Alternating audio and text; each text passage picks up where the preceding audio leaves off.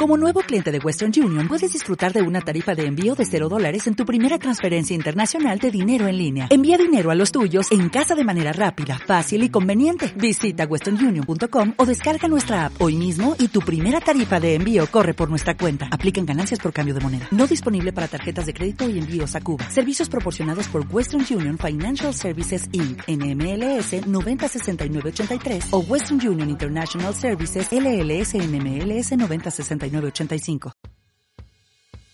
¿Y si te das la oportunidad de conocer tus heridas, identificar de dónde vienen y así transformarlas en un regalo para otros? Te doy la bienvenida a este espacio en donde encontrarás valiosas herramientas que te ayudarán a navegar en la riqueza de tu mundo interior. Soy Ángela Pradilla, tengo 33 años, hija, hermana y tía de una hermosa niña de 6 años. Creo firmemente que el amor es capaz de sanar nuestros corazones. Creo y soy testigo que cada una de nuestras heridas, cuando son transformadas por el amor de Dios, le dan sentido a nuestra misión en el mundo.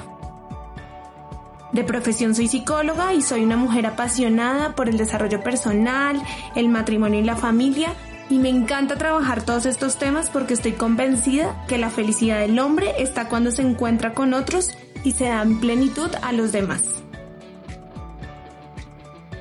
En esta primera temporada te voy a llevar a responder preguntas frente a qué son las heridas, qué las causa, cuáles son sus manifestaciones y las enormes ventajas que tienes cuando tienes un corazón sano y libre de estas heridas.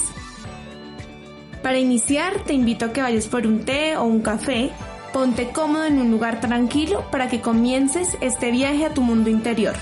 Recuerda que el amor, la paz, la tranquilidad y la felicidad están dentro de ti.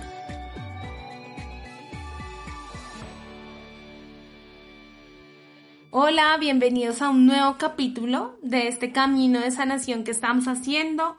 El tema de hoy es En la herida está la misión. Y yo sé que si escuchan esto, a veces nos puede sonar un poco extraño y más si estamos pasando por un momento difícil en nuestra vida. Pero hoy les puedo dar esa certeza que en la herida está la misión. Muchas veces cuando estamos heridos, o cuando tenemos dolor en nuestra vida, este nos ciega, nos hace sentir y experimentar mucha soledad, muchos momentos de tristeza, de agonía, y sentimos que no vamos a poder salir. Es como estar en un túnel sin salida y sin luz. Quizás, si nos estás escuchando, te sientes identificado y en este momento de tu vida sientas que estás en ese túnel sin salida. Si te sientes así, está bien. Muchas veces el dolor nos sobrepasa y nos hace sentir que no podemos. Pero te puedo asegurar que la luz llega que el dolor va a pasar y vas a darte cuenta tarde o temprano que todo lo que estás pasando hoy tiene un sentido. La vida siempre nos da la capacidad de restaurar nuestra historia.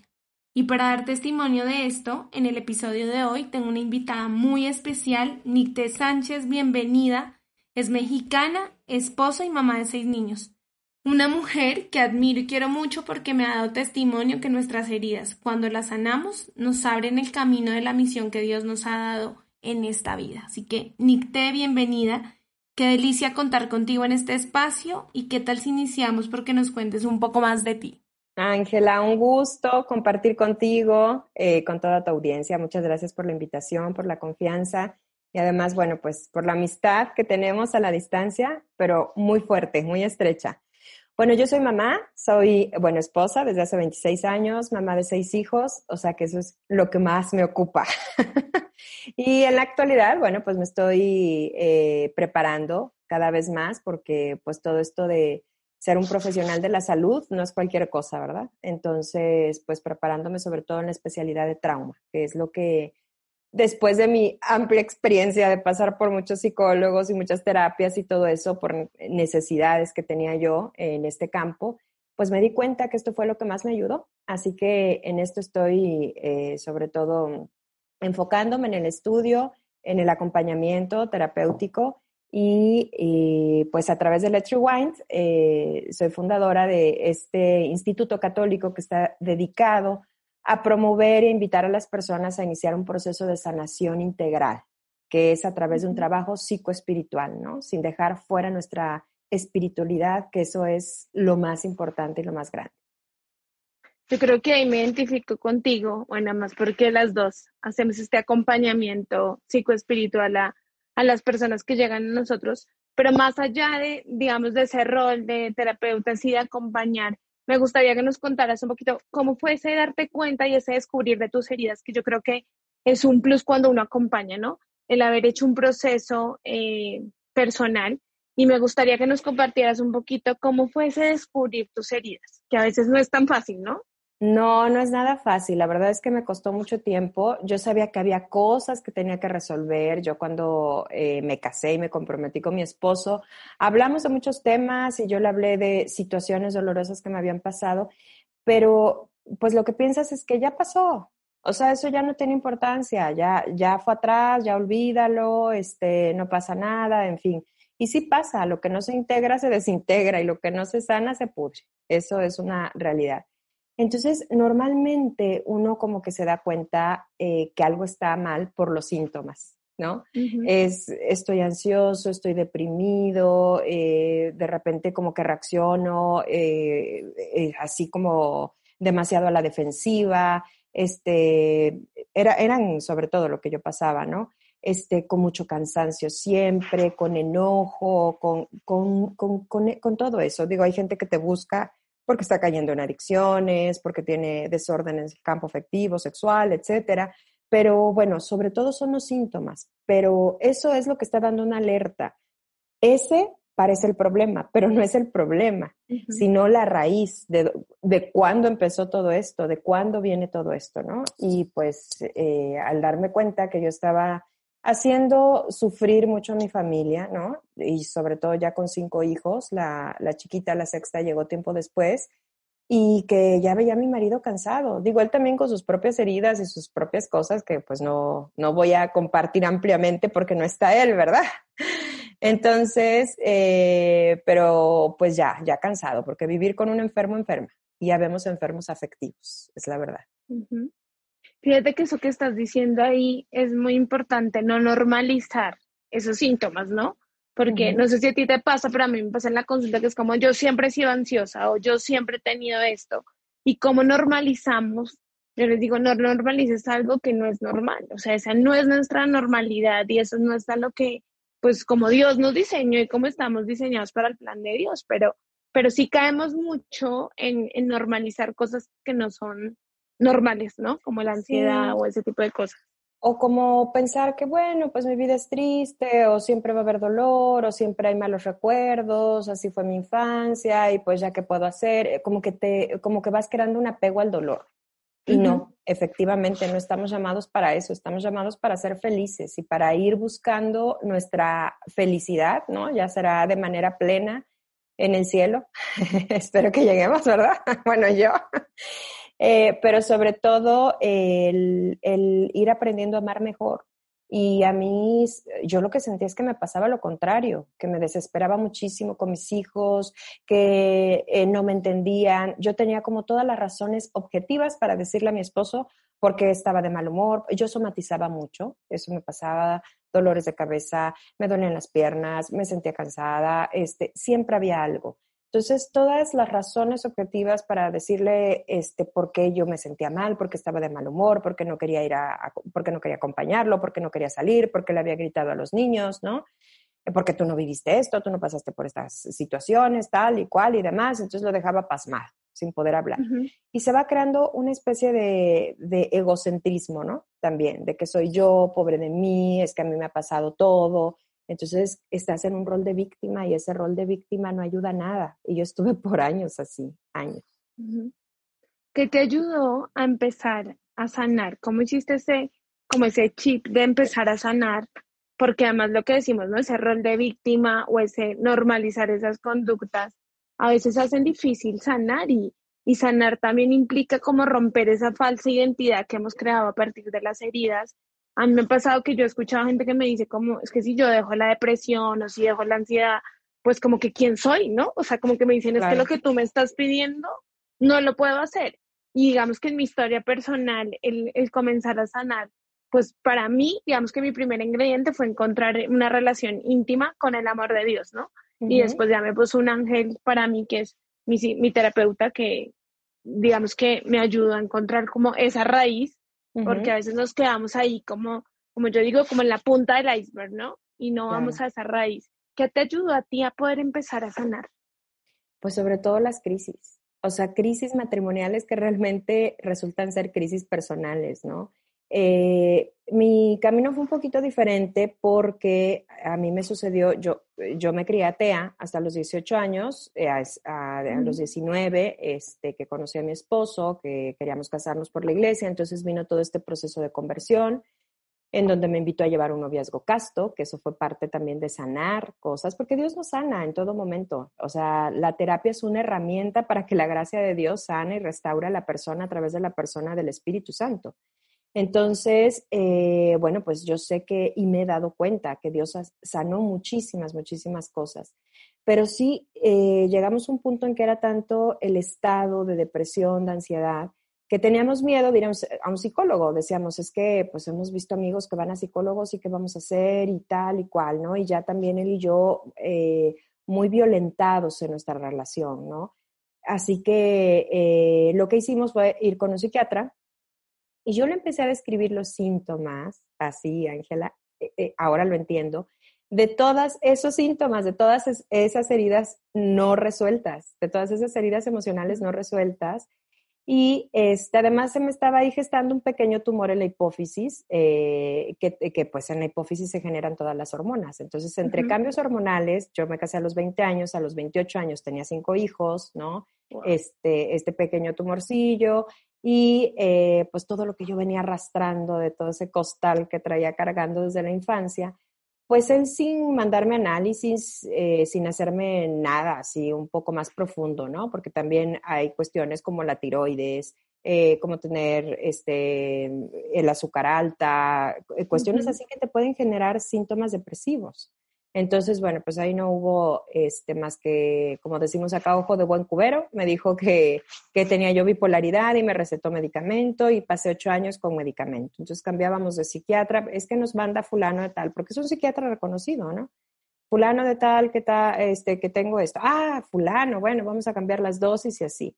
Entonces, eh, fue todo ese tiempo pensando que yo tenía un problema psiquiátrico este, luchando también con el estigma, porque hay un estigma sobre la enfermedad mental. El enfermo mental tiene que luchar contra su propia enfermedad y con la ignorancia de las personas, y es terrible. Obviamente que ningún medicamento me estaba, porque pues no era el punto. Así que dentro de todo este rebundio, revuelo que yo traía, eh, tan medicada que pasé ocho meses eh, tirada en mi cama sin poder atender a mis hijos y estaban pequeños. Entonces dije, no, o sea, yo necesito algo más. Eh, pues la verdad es que Dios me dio fuerzas, empecé a buscar psicólogos, yo vivo a cinco horas de la Ciudad de México, me iba, este, a veces en esa época se hacía un poco más porque componía en la carretera, cada semana rigurosamente a terapias y todo, y la verdad es que me hicieron perder tiempo y dinero porque la parte espiritual era como que estorbaba. Como que no, esto no, esto no tiene nada que ver, eso nada más te crea culpas, esto no sirve, esto tal. Y entonces yo decía, no, o sea, a mí no me van a quitar lo que yo he encontrado y este tesoro, o sea, no. Y la verdad es que las heridas se integran de manera cognitiva, entendiéndolas, de manera este, emocional, resolviendo todos esos, e, e, eso que está en nuestra fisiología, porque la ansiedad es fisiológica, ¿no? O sea, es, un estado, es como tu sistema nervioso va también eh, detectando señales de peligro fuera y dentro de ti, ¿no? Entonces, el, tener todo, toda esta, este revuelo eh, es importante también integrarlo, ¿no? O sea, yo podía eh, explicarte, bueno, es que mira, mi mamá es alcohólica desde los 13 años, entonces, pues es una enfermedad y pues nadie empieza a beber tan chicos, y yo te explicara su situación tal y cual, y tú podrías decir, ay, qué buena comprensión tiene de su situación, ¿no? Está bien. Pero mi mundo emocional revuelto todavía con enojo, con tristeza, eh, con, pues con mucha mm, frustración ante la situación de que mi mamá no quería rehabilitarse, en fin, ¿no? Entonces eso no estaba integrado, pero todo se integra a través de la espiritualidad porque es tu parte sana. Es la parte donde está Dios presente y que si tú le abres la puerta, Él se deja ir, si lo único que quiere es eh, sanarte, porque te ha acompañado todo el camino, ha, estado junto a ti. La peor mentira y lo que el enemigo quiere que creamos es que hemos estado solos y eso no es verdad. Nunca hemos estado solos, ni que, o que Dios nos ha mandado desgracias. La peor desgracia es creer que Dios nos ha mandado desgracias. No, Él ha estado ahí, es como un, un Getsemaní permanente, Ángela, o sea, no, no, para Dios no hay tiempo, ¿no? Entonces es Jesús todo el tiempo sufriendo por, por nuestros pecados y por los actos pecaminosos de otros que nos Las heridas se forman por lo que nosotros nos lastimamos, ¿no? A través del pecado y por, lo, y por los actos pecaminosos de otros. Y Jesús está ahí sufriéndolas todas contigo. Entonces, por supuesto que todo se integra desde la espiritualidad. Así que, bueno, pues eh, fue una búsqueda grande también de hacer mucha oración para pedir luz, pedirle a Dios que me mostrara mis heridas, pedirle que, quería sanar, que quería estar mejor, que quería eh, reconciliarme conmigo misma, perdonarme a mí misma, ¿no? Entonces, eh, pues ya después de un tiempo fue que pude encontrar a la primera eh, persona católica, profesional de la salud, que me empezó a ayudar, sobre todo con la parte cognitiva, como entender este mundo, de todo lo que había pasado. Decía el padre Ignacio Larrañaga, si, si supiéramos comprender no haría falta perdonar, ¿cierto? Pero bueno, este, sobre todo esta parte, la cognitiva, pero mi mundo emocional seguía muy revuelto hasta que empecé a, conocer a terapeutas dedicados a trauma, con la especialidad de trauma, y a través de abordajes terapéuticos muy, muy respetuosos, porque muchas veces te hacen narrar cosas eh, que, no quieres ni recordar o que medio recuerdas, que ya también la imaginación eh, ahí hizo de las suyas o son memorias fragmentadas. Entonces, narrar todo eso retraumatiza a la persona. Yo a veces llegaba de, de, las terapias y quería dormir tres, cuatro días y mi marido me decía, pues, ¿qué no te está ayudando? Le digo, es que yo creo que no. Entonces cambiaba y cambiaba y veía qué hacía, ¿no? Y este, cuando ya pude ponerme en contacto con terapeutas de, especializados en trauma, pues fue cuando se fue resolviendo, integrando toda esta parte y además católicos. Entonces, no te puedo decir, ay, estoy sana, estoy perfecta, maravilloso, no, la sanación es un camino de toda la vida. Lo que puedo decirte es que he resuelto, eh, he cerrado ya muchas cosas de mi niñez, porque pues en la niñez es lo que se queda para toda la vida, el pasado siempre se hace presente no te determina, pero sí condiciona, ¿no? Y yo estaba repitiendo muchos patrones sin pensarlo, muchos patrones de conducta que yo decía, es que yo porque estoy actuando igual a mi mamá o igual a mi papá y estas fueron las cosas que más me lastimaron, ¿qué es lo que pasa? Pero vas por inercia, ya, ya, ya ni lo razonas o, no te das cuenta o, o, no eres consciente de todo aquello, ¿no? Y, y si tú entiendes y si ves la historia de tus padres, dices, pues hicieron lo mismo, me dieron lo que pudieron, ¿no? No tenían más recursos. Fíjate que ahí quiero decir dos cosas ahorita que hablabas de tu primer diagnóstico de bipolaridad y digo como, bueno, la responsabilidad que tenemos los que acompañamos, pero también como aclarar que si alguien nos está escuchando y de golpe tiene un diagnóstico psiquiátrico, pues también como no estamos diciendo que no existan los, los diagnósticos psiquiátricos porque también puede pasar, pero sí es importante como conocer de dónde nos están dando ese diagnóstico, porque a veces también ese tipo de, diagnósticos, valga la redundancia, nos limitan, ¿no? Y ya como que nos etiquetan y yo le digo a la gente, es como si andaras con un papel en tu frente de, tengo esto y ya nadie te va a mover de ahí. Entonces, como que aclarar esa parte frente, frente a los temas psiquiátricos. Y dijiste otra cosa que, que me gustó mucho y que yo también lo viví, es decirle al Señor, déjame ver cuál es mi herida. ¿no? Déjame ver cuáles son las heridas que tengo y tener la plena certeza y la plena confianza que nos va a mostrar lo que él sabe que también podemos cargar.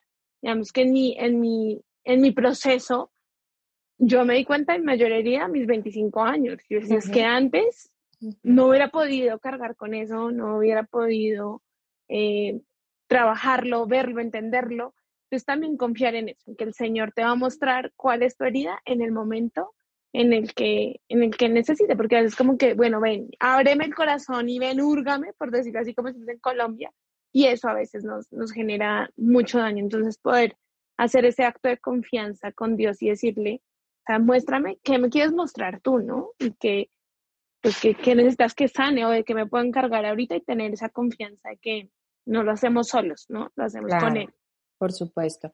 Y además, eh, eh, del primer punto que tocabas, normalmente los psiquiatras se recomiendan llevar terapia, ¿no? Independientemente este, si es un diagnóstico acertado, ¿no? En mi caso fue una negligencia médica, pero eh, pues es importante para decir, bueno, eh, también puedo, puedo estar mejor dentro de, de, mi situación, ¿no? No quiere decir que ya, pues, este, tengo bipolaridad, tengo depresión profunda, tengo tal, tengo cual. Entonces ahí, este, pues, hay, a ver qué es, qué es de mí, pues ya ni modo, ya sí me voy a quedar, ¿no? No, se puede estar mucho mejor porque siempre tenemos heridas que sanar con enfermedades o sin enfermedades, por supuesto que sí. Entonces, eh, y la otra parte, a veces, eh, por supuesto que el Espíritu Santo revela lo que tiene que ser revelado cuando tiene que ser revelado, ¿no? Eso es, eso es verdad.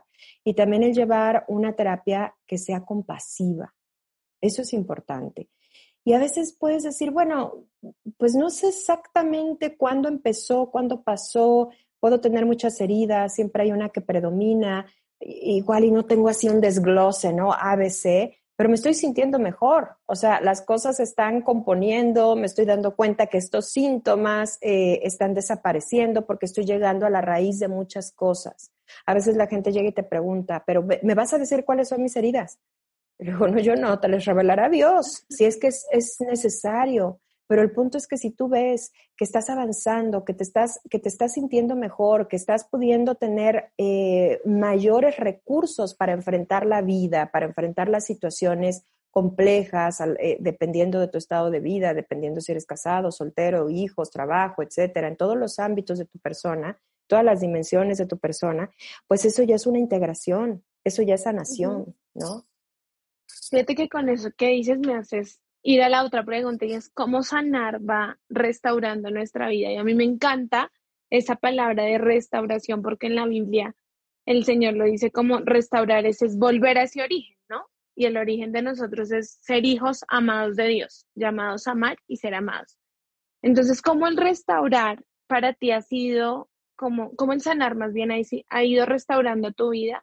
Desde ese conocernos, ¿no? Y no solamente conocer lo malo, sino yo creo que también conocer lo bueno, los recursos que tú tienes para ir superando esas heridas, porque como decías hace un momento, la sanación no es un fin. O sea, cuando a mí me dicen, bueno, ¿y cuántas sesiones necesito? Y, y dime cuándo se va a acabar esto, y yo no, esto nunca se va a acabar, porque cuando llegues al cielo, es el único momento en que terminamos de sanar, cuando tenemos ese encuentro con el amor verdadero que es Jesús, ¿no? pero sí nos permite, o sea, hacer ese proceso de conocer nuestra herida, nuestras historias, nos va permitiendo restaurarnos y volver a esa identidad que tenemos desde que nacemos. Sí, el punto sobre todo es que la terapia no debe de ser de durar años, porque si no también va creando una codependencia. Es darle a las personas las herramientas que necesitan, sobre todo ampliar su ventana de tolerancia, vamos a decir la resiliencia que puede eh, ser aumentada, ¿no? El tener mayores recursos espirituales, psicológicos, cognitivos para enfrentar la vida y vamos, ¿no? Eh, cuando se vengan otros eventos, eh, porque pues no sabes si te vas a enfrentar a la enfermedad, a la muerte, quién nos iba a decir de una pandemia, de este tipo de cosas. Entonces a lo mejor vuelves a buscar ayuda, pero por otro tema. Ya no se vale regresar por lo mismo, ¿no? Quiere decir que pues eso no estuvo bien trabajado. Y bueno, eh, me decías de, de, esta parte que es bien importante, ¿no? En nuestra vida ocurren eventos significativos buenos que nos dejan creencias positivas, ¿no? A lo mejor las tradiciones familiares, este, el amor a la familia, el, amor a la fe, ¿no? El crecer en la fe, pues todo eso van, van creando, eh, se van formando eh, eh, creencias buenas que me hacen decir, pues yo puedo amar a Dios o la familia es importante, mi familia es importante, en fin. Pero hay eventos significativos que nos marcan porque están eh, eh, regidos por el dolor y el sufrimiento. Entonces, cuando esos eventos nos marcan, nosotros, si toda la vida me dijeron es que mis cuidadores primarios, es que no sirves para nada, eres una inútil, no te sale nada bien, estoy frustrado, no sé qué va a ser de tu vida, a dónde vas a llegar, pues oye, eso me va generando una serie de creencias sobre mí, que soy insignificante, que soy poco capaz, que no soy capaz, que soy un perdedor, que no merezco el éxito, que no merezco ser amado. Y eso es justo perder tu identidad, porque nuestra identidad es ser hijos muy amados de Dios y estamos hechos a imagen y semejanza del amor. Y la primera herida, pues es el pecado original. Nosotros estábamos seguros y conectados con la fuente del amor, así como un bebé en brazos, siendo mirado por su mamá, alimentado, cuidado, protegido. sin, sin, sin ninguna vulnerabilidad, ¿no? Cuando viene todo este rompimiento eh, provocado por nosotros mismos, ¿no? Porque somos libres, em, eh, pues rompemos con Dios, rompemos con nosotros, rompemos con los demás, rompemos con la naturaleza, y entonces nos, nos quedamos expuestos, vulnerables, ¿no? Parirás a tus hijos con dolor, pero eso implica muchas cosas no nada más el parto o ganarás el pan con el sudor de tu frente, implica muchas cosas, ¿no? Y enfrentarse a la muerte, a la enfermedad, al, dolor y todo esto. Y eso va distorsionando y, se nos va olvidando dónde vengo y a dónde voy. Sea, si yo sé de dónde vengo, cómo fui diseñado, por qué fui diseñado y que vengo del amor, aunque no me importa si en esta vida me concibieron dentro de una violación, mi mamá me quería abortar y me dio una adopción, no importa, el diseño original fue el amor, yo fui pensada por, con, con, mucho amor. Entonces, por lo tanto, mi origen siempre es el amor. Entonces, en la vida es el darse cuenta de, de esto que está pasando, eh, de, de, esta fragilidad que hay y que yo puedo aprender a amar mejor. O sea, la finalidad del hombre o donde trasciendes es siendo feliz, amándote y amando mejor a los demás. Ese es, ese es el punto. Eh, San Pablo hablaba, ¿no? De, de, de, ese dolor que le desgarraba, no sabemos exactamente de qué, de qué hablaba, pero al final ese dolor, esa herida, lo hizo llevar a encontrarse con la gracia de Dios y decir, tu gracia me basta. Entonces, eh, eh, ahí es cuando tú tomas responsabilización, que es una etapa de, de pasar de la victimización a la responsabilización. Somos lo que hacemos con lo que hicieron de nosotros o me quedo relamiéndome las heridas y mira si mis papás me hubieran dado una tal educación o me hubieran impulsado en el deporte o mi papá no nos hubiera abandonado o tal o cual, yo sería otra persona. Y así te puedes ir hasta la ancianidad, ¿no? Con eso. Entonces, eh, pues es decir, bueno, esto pasó, mis papás me aman, pero no me pudieron dar lo que me pudieron, lo que necesitaba yo. Entonces, pues bueno, no se creó ahí un, un apego, ¿no? Un, vínculo sano, no me sentí seguro, conectado y entonces empiezo a vincularme con el resto de las personas desde la protección. Tú cuídame, yo pongo mi felicidad en tus manos, este, yo necesito pertenecer, mi familia está rota, entonces en este grupo este, toman, pues yo tomo con tal de pertenecer, ¿no? O si mi novio o mi novia quieren sexo, pues no importa, con tal de sentirme amado, pero esos son placebos. Entonces, em, la idea es el, el, darte cuenta que estás pudiendo amar mejor, el darte cuenta que, todo eso que tú creías de ti eran mentiras, no era cierto, yo no soy eso, ¿no? Eh, sí, eh, realmente nosotros nos sentimos tal y como pensamos. Entonces, si yo pienso que soy este, indigno, vergonzoso, poco capaz, este, em, que no se puede confiar en mí, etcétera, pues voy generando emociones de frustración, de miedo, de enojo, de tristeza, de vergüenza, etcétera. Y así es como se va reflejando mi comportamiento ante los demás, ¿no? Entonces, al, llegar a ese punto, al, poder tocar toda, toda esa, mm, eh, al llegar a esa raíz, ¿no? ¿Cuándo se originó? ¿Cuándo fue? ¿Dónde empezó? Ahí empieza la transformación y ahí empiezas a darte cuenta que no se puede vivir así y no tienes por qué vivir así. Así es. Es un, es un camino es un camino muy bonito que uno debe aventurarse a, hacerlo para poder vivir y amar mejor.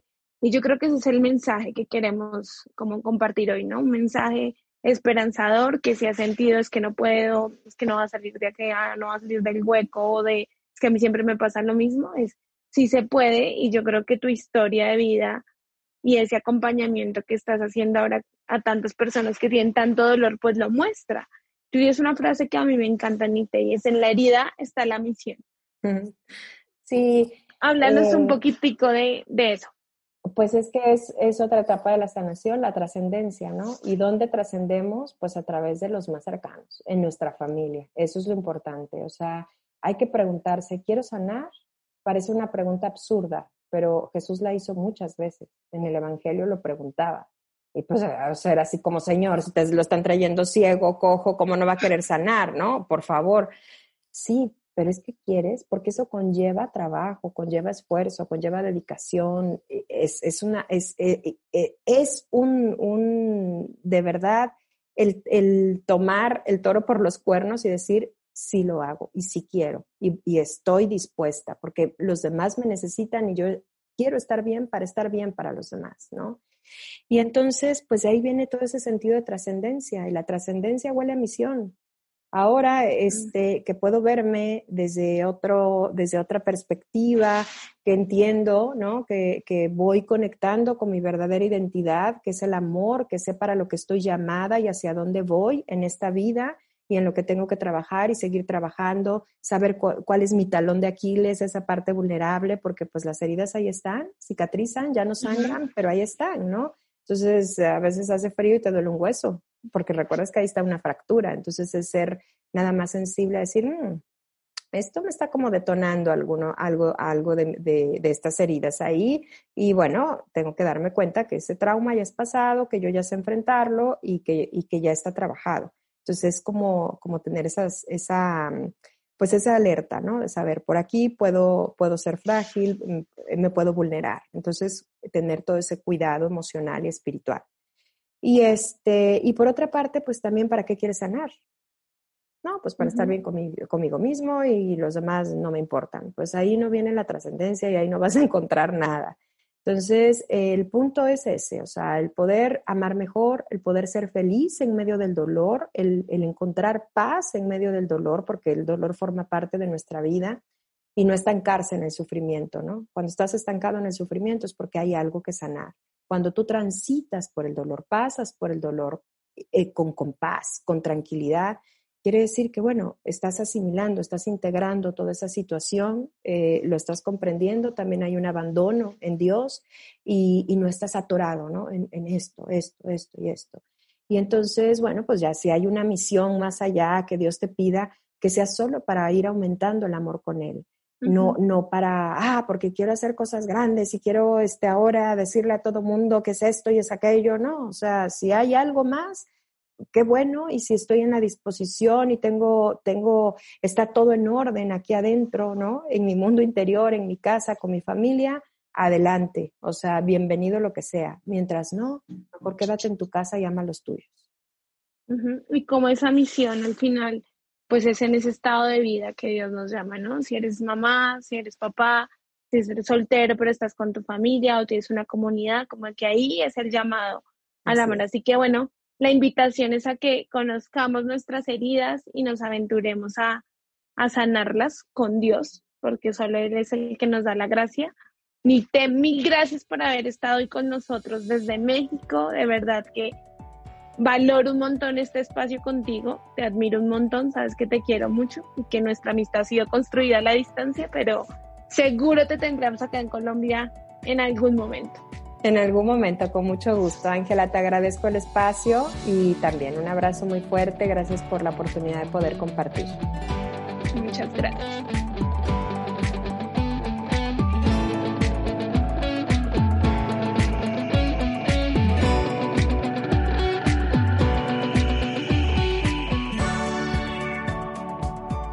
Con esta súper invitada en el capítulo de hoy cerramos nuestra primera temporada de Sanar para Transformar. Un camino que recorrimos dándole paso a nuestro mundo interior, empezando por reconocer que no hay biografías sin heridas, la importancia de reconocerlas para no transmitirlas y con la esperanza de que todos podemos encontrar el camino que nos lleve a sanar para disfrutar de una vida plena y libre.